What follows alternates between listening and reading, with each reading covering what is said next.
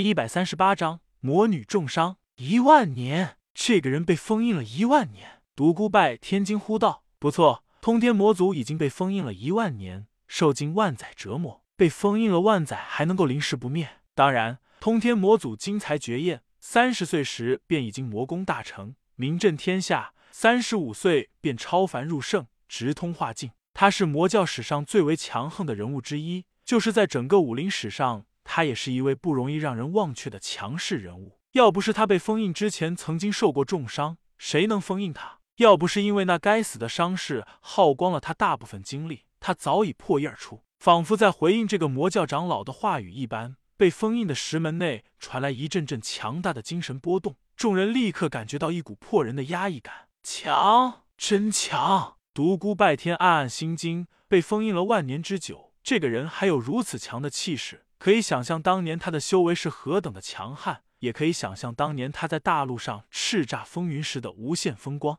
你感觉到了吧？老祖现在的心情多么悲愤！一万年啊，他在重伤之下被封印了一万年，要不是他拥有着如钢似铁般的意志，恐怕早就被那那该死的封印困的行神君灭了。独孤拜天心道：“我怎么感觉到那已超越了悲愤？那完全是一股怨念。恐怕他之所以能够坚持到现在。”就是因为心中那难以熄灭的仇恨吧。假设他破封印而出，如果当初封印他的那些人活着还好，否则的话，他的满腔怨气不知道会给大陆带来怎样的浩劫呢？唉，要是老子的修为已达到圣级之列，真至化境，还有什么可怕？就是想尽一切办法也要放你出来，让你去闹个天翻地覆。可惜啊，老子的修为现在还太低，现在放你出来，我怎么混？你还是好好的继续怨恨吧。想到了这里，他故意皱眉道：“这位前辈当年的异常神勇，为他自己种下了苦果，要不然他的封印也不至于要比其他人的强上很多。要想解开他的封印难啊！”魔教十大元老叹道：“是啊，通天老祖的封印确实要比其他人的封印强大许多。但不管有多强大，我们也要想尽一切办法破除它。开玩笑，做你们的千秋大梦去吧。”独孤拜天心里嘀咕道：“出了隐魔洞，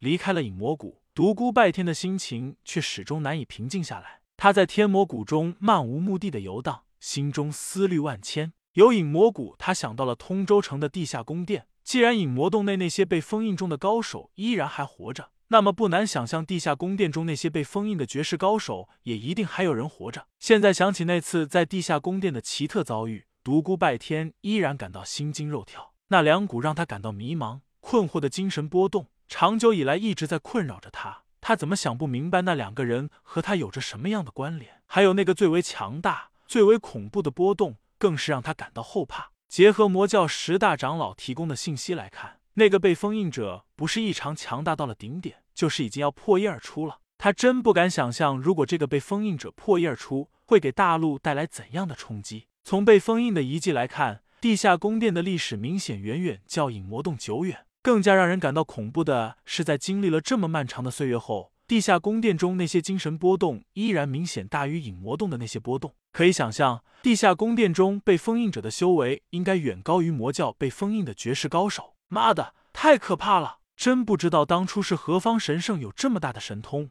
竟然能够将武圣封印。当然，他知道这不是一个人能够做到的，也不一定是同一批人。毕竟那么多的武圣不可能都是同一时代的人物。不管怎样说，那些施加封印的人肯定更加强大。真难以想象这些人现如今躲在哪里。想想这些，独孤拜天感到一阵阵不安，他心中一阵阵翻腾。想的越多，心中的疑虑越多。最后，带着深深的迷惑，他在一块柔软的草地上进入了梦乡。当他再次醒来时，已经漫天星斗，带着一身露水。他回到了魔教为他安排的房中，两个美丽女子正在屋中焦虑不安的等候着他。公子，你可回来了，急死我们了！我们还以为你讨厌我们，就此躲出去换了个房间呢。如果是那样的话，教主一定会责罚我们的。两女声音颤抖，看来真的把他们吓坏了。独孤拜天心中充满了无奈，尽管这两个女子姿色不俗，但老实说，他真的对这两个女子没有半点兴趣。司徒明月的离去使他黯然神伤，一时之间，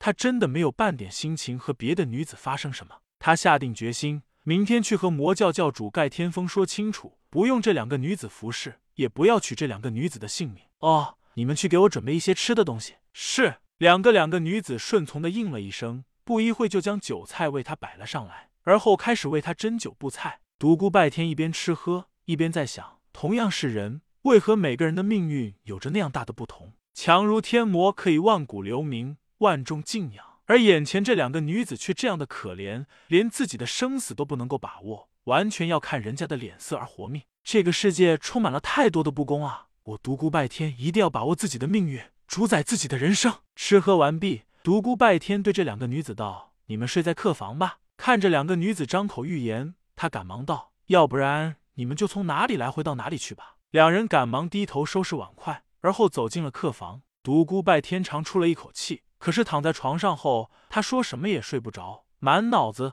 都是圣级高手被封印的事情。妈的，天魔谷不是修炼的武功的圣地吗？老子一定要在这里将功力提升到一个崭新的境界。正在这时，门外突然传来了轻微的脚步声。他眉头一皱，他已经听出来了，正是伺候他的两个女子。门被轻轻推开了，两人穿着薄薄的睡衣走了进来。我们不是叫你两人睡在客房了吗？你们怎么又进来了？我们我们来侍候公子。两个女子边说着，边两脸红着走到了他的床前。晕，我都说过了，我不需要你们这样。你们放心好了。我一定会在你们的教主面前替你们美言几句的。可是两个女子却像没有听到一般，将身上仅有的睡衣退了下去。正在独孤拜天脸红心跳之际，突然屋中出现一阵清风，一道人影出现在屋中的座位上。西西，你们在干嘛？竟然是小魔女萱萱。此时小丫头正坐在桌旁，手托着下巴，饶有趣味的看着三人。两个女子立时尖叫一声，捡起地上的衣服，赶紧披在身上。独孤拜天也尴尬异常。虽然他什么也没有做，甚至还曾阻止过，但此时脸上也是火烧。火燎！咦，你们怎么了？继续，继续！难道我打扰你们了吗？你们就当我什么也看不见好了。两个女子顿时羞得无地自容，转身跑进了客房。独孤拜天有一种想掐住小魔女脖子的冲动，但为了避免自己反被他掐住，他忍住了。你怎么不说话呀？不会是做贼心虚吧？独孤拜天，哈哈！小魔女看着独孤拜天无比郁闷的表情。开心的大笑起来。轩轩，你终于进来了！你再不进来，我就我就你就怎么样？小魔女好奇的问道。我就要为你准备后事了。独孤拜天，你这个大色狼、大混蛋，竟敢如此诅咒我！你才要命不久矣呢！如此不检点，居然在这里风流快活，你早晚会死在女人的手里！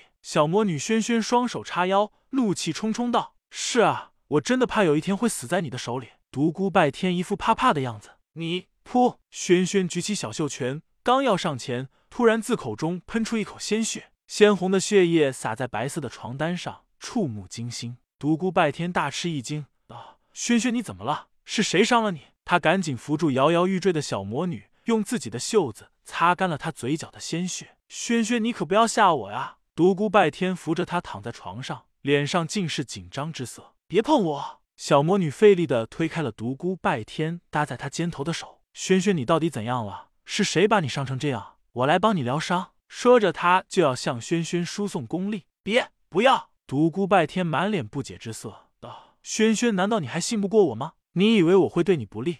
轩轩又咳出了一口鲜血，道：“这个大混蛋，谁怕你？我的伤不能够借助外力，否则会越来越重，只能够靠我自己慢慢治疗。那你的伤要紧吗？”独孤拜天脸上充满焦虑，虽然很重，没有性命之忧。轩轩艰难的开口道。独孤拜天稍微松了一口气，随后又怒声道：“是谁伤了你？”看着独孤拜天先是紧张，后是气愤的样子，轩轩不禁流露出一丝笑意，道：“你还想替我去报仇？人家可是地境高手，你地境高手，难道是你先前说的那个在天魔谷外守护的魔教地境高手？”轩轩吃力的点了点头。那你还如此胡闹？为什么进屋后不先为自己疗伤？死小白，你凶我！哼！看着满脸歉疚之色的独孤拜天，轩轩脸上露出一丝暖色，道：“我也没想到伤势会发作的这么快。你扶我起来，我要运功疗伤。”独孤拜天小心翼翼的将他扶起，而后开始为他护法。这一夜，轩轩一共吐出七口鲜血。虽然看不到他面具之后的表情，